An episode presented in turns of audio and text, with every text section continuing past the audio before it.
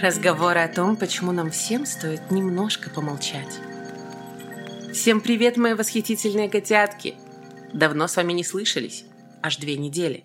Объясню почему, но пока что нас ждет в этом выпуске. В этом выпуске мы с вами обсудим, какой у меня был опыт ретритов, что это вообще такое, зачем оно нужно, почему я молчала несколько дней на этом ретрите, и почему вот это самое молчание такое популярное, что даже Билл Гейтс уделяет подобному опыту неделю своей жизни каждый год. Поэтому поехали, давайте разбираться. Я уже в прошлом году была на ретрите и даже рассказывала про это в одном из выпусков. Поэтому вы обязательно посмотрите, он называется как-то так «Опыт ретрита, детоксов и так далее». Я там рассказала, почему это полезно, почему это модно, и хочу теперь сравнить свой опыт прошлого года и этого. В прошлом году у нас был самый стандартный ретрит на 4 дня, без молчания. Мы занимались йогой, немножечко медитировали, так не очень профессионально. У нас была групповая терапия, банька, вегетарианское питание. Мы много болтали, смеялись, смеялись, танцевали, читали книжки, а, очень много и душевно болтали у костра. И, в общем-то, это было похоже на такой гламурный взрослый лагерь, и это было восхитительно. И когда я вернулась из этого лагеря, из этого ретрита, я ощутила в себе такую силу, которую не ощущала раньше. Потому что мы на групповой терапии делились какими-то впечатлениями друг от друга. И я в первый раз поняла, как меня могут воспринимать другие люди, потому что на себя-то я смотрю через свою призму, призму э, маленького тревожного закомплексованного котенка, а люди меня видят совсем другой. И это было новое знание. Но по сравнению с этим ретритом, тот, что я пережила сейчас, стал намного глубже и взрослее, потому что на этот раз мы несколько дней молчали, и не встречались взглядами друг с другом и были полностью сосредоточены на себе. Если вы тоже захотите такой опыт какой-то для себя приобрести, я посоветую вам делать, как я. Вначале поехать на обычный ретрит, посмотреть, ваше ли это или не ваше, а уже потом ехать на какие-то трушные штуки с кучей медитаций, с кучей осознавания самих себя, а, сидением в позе йоги и так далее. Вот как это было в этот раз. В этот раз мы приехали, вначале мы болтали, нам все рассказали, как что делать, но уже со следующего утра, со следующего утра, которое началось в 5.30, нет, вру, в 5, молчать. А, мы должны были уже молчать, и молчали все, кроме а, нашего учителя по йоге, учительницы. Почему я сказала учителя? Не знаю. Видите, почему нужны феминитивы? Потому что очень важно честно говоря, репрезентовать, о ком ты рассказываешь, о мужчине или о женщине. У нас была абсолютно восхитительная женщина, а, один из самых опытных йогов в Беларуси, и к ней даже приезжали прямо на этот ретрит ребята из Москвы, просто чтобы побыть с ней, настолько она крутая. Вот. И у нас началось приключение. Мы ели только вегетарианскую еду, у нас было две практики йоги каждый день по часу-полтора. И у нас было три практики йоги медитации, каждая по часу. Честно, я некоторые пропускала, потому что на этом ретрите очень было важно чувствовать и слышать свои потребности, а не просто следовать всему, что вам говорят. Это, кстати, важное правило вообще по жизни. Если вы куда-то едете, и там есть расписание, но вы понимаете, что оно вам не близко, или, допустим, ваш начальник на работе вам сказал делать все только так, а вы чувствуете, что нужно иначе, важно прислушиваться к себе, важно себя не обманывать. И я поняла, что для меня три часа медитации, если я буду сидеть в какой-то позе йога, я умру, у меня отвалится спина. В принципе, на второй день так и случилось. У меня болели кисти, у меня болел позвоночник. И Второй день был тяжеловатый. Но потом мой организм пришел в норму. И чем же мы там занимались? Кроме практики йоги, практики медитации, у нас еще была звуковая практика когда нам играли на чашах, ходили вокруг нас и пели киртаны, и это было восхитительно. То есть нам пели, забыла, как это переводится на русский. Ну, то есть по факту это молитвы, просто не а, наши, а вот и, и, иудейские, если можно так сказать. И это было восхитительно, просто восхитительно. И самое восхитительное было во всем этом то, что все молчали. Оказалось, каждый наш день, я думаю, вы догадываетесь об этом, но я как-то только в тот момент поняла, насколько много пустой болтовни у нас есть каждый день. Вечные чатики, какие-то бессмысленные разговоры, какие-то звонки от родителей а «Привет, ты покушал», разговоры с нашими партнерами, еще с кем-то. И каждый из этих разговоров, он важен, и нам важны наши люди, поддерживать с ними коммуникацию. Но когда они собираются в один огромный комок информационного шума наши мозги просто перекипают. А тут молчали все а, наши помощники, а, шеф-повар, там, массажист. Меня, кстати, вот в один из дней еще и массажировали, и это было прекрасно. И мы не должны были встречаться глазами друг с другом, а только слушать музыку, кушать, заниматься, смотреть на причале на воду. Я читала книгу в один из дней, и у меня был такой классный инсайт, потому что озеро очень волновалось, было очень большие волны, и я лежала на плоту, такой там пристань плот. Это нельзя было назвать нормальной пристанью, такая довольно чахлая. И поэтому она ходила под каждой даже малейшей волной. А там волны были разбушевавшиеся. Я читала книгу, а меня просто фигачит, как будто я в океане. И я подумала, что это классная метафора вообще на всю мою жизнь, когда, да, тебя со всех сторон постоянно как-то дергает, какие-то волны, какие-то изменения, но очень важно оставить для себя вот свое такое пространство, которое будет адаптивно и гибко ко всему этому. То есть, как говорят многие философы современности, важно быть не бронебойно жестким, потому что любую жесткую структуру можно сломать. Любой даже стальной какой-то поршень, его можно переломать. Но когда ты гибкий, когда ты подстраиваешься под все, когда ты мягко путешествуешь по волнам, это, конечно, совсем другой опыт. Вот. И еще важно сказать, что у нас была вот звуковая терапия, когда мы лежали, медитировали, и вокруг нас водили поющими чашами. Это звучало примерно так. И в эти моменты ты ощущал невероятный поток эмоций. Все это происходило именно потому, что ты не разговаривал. Когда мы разговариваем, мы очень много энергии тратим впустую. Мы тратим энергию на то, чтобы поддерживать коммуникацию даже вот на таких ретритах с людьми, которые нас не волнуют. Мы тратим а, энергию на то, чтобы сложить о себе правильное мнение и так далее. А представляете, вот это все было отключено. Мы просто молчали, кушали в одиночестве, качались на качельках, смотрели на воду, читали книги, нюхали цветочки. И когда у нас на последний день все делились, у нас очень сильно разделилась группа. Многие говорили, что это было невыносимо, и они хотели это прервать. Это для них было мучительно. Но была вторая группа, в которой была я, которые были готовы продолжать это еще неделю, потому что я сэкономила такие прорву сил. Это еще получилось благодаря тому, что там не было бытовухи, за нас готовили, убирали и так далее. И ко мне просто в один из последних дней пришел поток, рабочий поток, поток мыслей про подкастинг, про, про мою работу, про личную жизнь. У меня давно не было такого невероятного потока, который я не могла буквально остановить. И вот я ради этого призываю тоже людей поехать. Но прежде чем мы еще поговорим о молчании и о том, почему это так круто, важно сказать, что еще я вынесла из этого ретрита. Это никакая не секта. Ты не обязан верить во все то же, во что верят йоги. Я вот смотрела интервью Ирины Горбачевой э, Шихман, и она там рассказывала тоже, как она ездит на такие ретриты постоянно, и там были кадры, как они обнимались а внутри группы, или молчали, или медитировали, и в комментариях набежали кучу людей и стали писать «фу, секта, ой, чем они занимаются, какая-то херня. Нужно понимать, что люди всегда так реагируют на что-то им непонятное, на что-то новое для них. Это как бы защитный механизм от всего нового. И я бы на самом деле посоветовала, если вы такие осознанные котятки, ломать у себя этот механизм. И каждый раз, когда вы видите что-то новое и чувствуете раздражение или чувствуете желание внутри это осудить, как бы оборвите себя на секундочку, остановитесь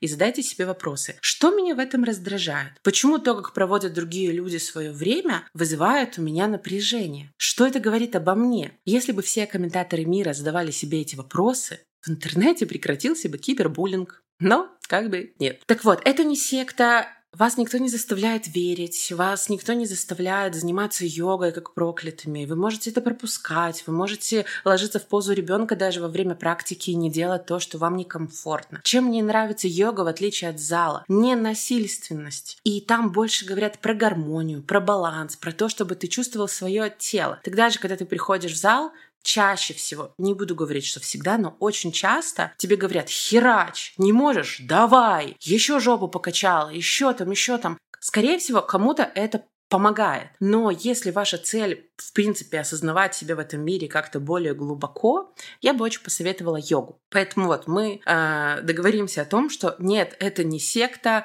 нет, нас не заставляют ни во что верить. Эти мероприятия, такие как ретриты, они призваны просто при их суть для того, чтобы ты отрешился от мира, от бытовухи, от того, что наполняет твой день, от своего внутреннего голоса и тем более внутреннего критика, от рабочих задач, от гаджетов и просто побыл в каком-то потоке, в потоке группы или в собственном. И это восхитительно. Поэтому я прям очень советую каждому погуглить у себя в городе подобные ретриты. Что я взяла вот я уже несколько недель как не на нем, то есть я вернулась, и я уже могу судить какие изменения во мне произошли. Первое, я стала больше практиковать молчание, но об этом чуть позже. Второе, я действительно стала стараться вставать раньше. Там мы вставали в 5 утра. Когда я туда ехала, я думала, что это станет самой большой проблемой. Я думала, что это будет адищем, что я буду не высыпаться, что я буду себя плохо чувствовать. В итоге так и было на второй день. Но на третий, четвертый мой организм уже абсолютно адаптировался. И оказалось, если вставать так рано, и много практиковаться, и много медитировать, и гулять, и дышать, ты чувствуешь себя наполненным, то есть помните, я вам рассказывала, что у меня были месяцы недавно, когда я лежала и ничего не хотела. У меня буквально не было сил. А тут мой график был забит. А, я постоянно что-то делала, даже если не физически, то духовно. И я чувствовала себя восхитительно. И я высыпалась. И я, когда приехала, я решила взять это себе на вооружение. А наш йога-тичер рассказала, что очень важно все-таки соблюдать вот эти самые циркадные ритмы, потому что изначально мы просыпались с восходом солнца и засыпали, когда темнеет, и нашему организму это приятно. И помните, в выпуске про сон я рассказывала, что люди типа медсестры, которые работают по ночам долгое время, в среднем сокращают свою жизнь на 10 часов. Это ужасно. И тут как бы этот преподаватель, преподавательница по йоге, она это просто подтвердила и сказала, что нашему организму действительно так намного комфортнее, когда темно, мы спим. И сейчас я встаю, конечно, не в 5 утра, это я пока еще такой дзен не постигла, но я встаю в 7.20, в 8. Раньше я вставала в 9.10, поэтому для меня это существенно. И теперь у меня есть время, когда все спят, на работе меня вообще никто не трогает, никто не пишет, и у тебя буквально есть два часа просто на себя, на молчание, на чтение книги, на прогулки, на планирование. Я до 11, пока все еще такие, знаете, пытаются разлепить глазки, я уже успеваю все сделать, распланировать, и уже часов после трех-четырех я почти не работаю или не работаю вообще, и уже стараюсь делать какие-то свои штуки по дому. Ну, в плане по хобби, или по прогулкам. Вчера вы на квиз ходили с друзьями. Ничего не знала по книгам и не по книгам, а по музыке. Это просто ноль э, в моем образовании. Но зато посмеялись. Вот. Так что ранний подъем он приколен, он дает энергию, и он дает возможность больше сделать. Но Важно в этом выпуске еще поговорить про опыт молчания. Я часто вам повторяю, что мы сейчас окружены очень большим количеством шума. Цветового, звукового, информационного, там музыка, шум машин. И это все может быть фоном. Оно вас не раздражает, но оно есть. И наш мозг постоянно всасывает в себя эту информацию. Даже ночью часто шумно, у нас нет идеальной тишины в городе. Особенно у нас, у нас стройка под домом, и у нас даже ночью какая-то хрень шумит. Еще в нашей жизни очень много, правда, пустых разговоров. А ко мне на ретрите в последний день, когда нам уже разрешили разговаривать, а, стали пытаться люди ловить мой взгляд для того, чтобы просто заговорить и такие, ну как тебе, ну как тебе? И я такая, господи, пожалуйста, нет, я хочу еще день помолчать, я, я не хочу говорить с людьми, с которыми я больше никогда не встречусь, я не хочу сейчас открывать рот и при прерывать эту практику молчания. Поэтому по мне снизить количество пустых разговоров это было бы волшебно. Есть еще проблема в том, что часто мы говорим по привычке. Мы включаем, я это называю, я включила в себе радио, просто для того, чтобы заполнить тишину. А часто для того, чтобы забить свои мысли и не дать себе подумать, и не дать себе ответы на какие-то вопросы свои личные. А ведь постоянное стремление задушить тишину очень вредно, потому что она нам необходима, необходима нашей нервной системе, нужна телу, нужна мыслям для того, чтобы сосредоточиться и освободиться от лишнего. А мы же часто прячемся за словами, стараемся нравиться другим, стараемся быть веселыми и так далее. Я не говорю, что это не нужно. Но, возможно, это не нужно в таком количестве, как мы это привыкли. Я лично по себе это знаю. Я болтливая. И я часто не могу вытерпеть молчание. Но этот ретрит научил меня, что вообще-то это очень круто. Я нашла такую информацию, не знаю, утка это или нет, но оказывается, Билл Гейтс каждый год осенью на неделю уходит в молчаливый такой ретрит, и за эти семь дней он пересматривает свой взгляд на перспективы компании и пытается отгадать грядущие какие-то перемены в IT-технологии. Я не знаю, насколько это правда, но звучит круто. И если уж Билл Гейтс уходит в ретриты, почему бы нам тоже не попробовать. Есть еще проблема в том, что современный человек постоянно пребывает в состоянии реактивного мышления, обрабатывая постоянно информацию разную и проговаривая ее. И в результате такое перенапряжение сказывается на работе центральной нервной системы, так считают психологи. Также психологи говорят, что постоянная такая вот болтливость и суетливость ума может довести до неврозов и даже нарушения аппетита и сна, а возможно до головных болей. Еще одна психолог говорит, что длительность молчания зависит от различных факторов, но главное сочетать отказ от разговоров с информационным детоксом, то есть и не читать новости, а не только их не обсуждать. Они говорят, что в состоянии информационного вакуума и молчания у человека включается рефлексивное мышление, осмысленное раздумье, и человек начинает получать энергию от самого себя и становится умнее. Не знаю, насколько это так работает, но я это поняла. Когда ты не тратишь энергию на других людей или на какую-то бытовуху, она как будто внутри тебя начинает бурлить.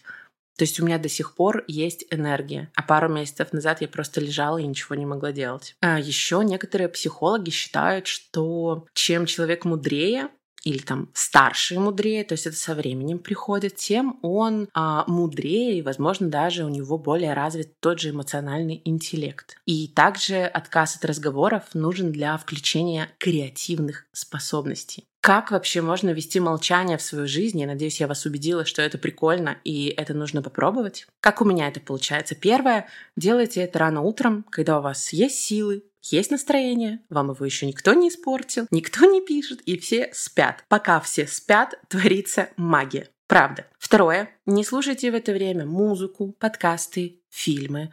Нет. Сделайте себе чашечку кофе или водички, с чего вы начинаете свое утро, и, например, выйдите на балкон или сядьте в позе йога посреди гостиной и посидите. Недолго. 10 минут. Если совсем не можете без музыки настроиться, включите очень тихо что-то медитативное, без разговоров, что-то очень приятное, как звук чаш, например. И в этот момент обязательно закройте глаза, выпрямите спину и начните дышать. Но мы не просто дышим, мы сосредотачиваемся на том, как вдох входит в наш нос, то есть как мы вдыхаем кислород через нос. Сосредоточьтесь прямо на кончике носа в этот момент и постарайтесь держать свое внимание. Даже если оно уходит куда-то, возвращайте его. Вот этому трюку нас научила как раз наша преподавательница йоги. Она говорит, что это сильно проще, когда ты концентрируешься на дыхании, чем когда ты просто типа сидишь и должен непонятно на чем концентрироваться, непонятно что думать и так далее. То есть новичок так не сможет. Дайте своему мозгу задание следить, как кислород входит, как воздух входит в ваши ноздри. Прямо вот на этом столкновении. Сосредоточьтесь на этом и попробуйте. Попробуйте так делать каждый день. И вы удивитесь, насколько ваши мозги будут спокойнее, насколько у вас немножечко очистится разум и будет вообще приятнее. Во время такого, если вы не хотите только дышать, можно задавать себе вопросы. Там, например, получаю ли я радость от своей жизни сейчас? Куда я могу направить свои усилия? Довольна ли я тем, кто рядом со мной? Довольна ли я своей работой? Какие у меня мечты? Как мне исполнить то, что реально важно? Какой первый маленький шажок мне нужен, чтобы это сделать? То есть мы просто думаем. Это круто, правда. Практика молчания помогает и возможность накопить силы, и заняться самоанализом, и при этом это еще, конечно же, дисциплинирует, потому что тебе нужно не только дисциплинировать себя и, например, есть правильно, ходить на тренировки, но и дисциплинировать свой мозг, что намного сложнее, но намного важнее для всей нашей жизни. По исследованиям есть такая информация, что подобное молчание, даже полтора часа в день, вдумчивого, осознанного молчания, они помогают преодолеть стресс и тревогу, развивают умственную дисциплину, помогают получить контроль над эмоциями и даже над своим телом. И также, возможно, помогают осознать реальность, осознать то, что вас окружает, и принять какие-то важные решения для себя. Ну и не знаю, правда это или нет, помогают приобрести состояние умиротворения и счастья. Мне кажется, это довольно несложный опыт, который каждый из вас может повторить. Если вы будете молчать,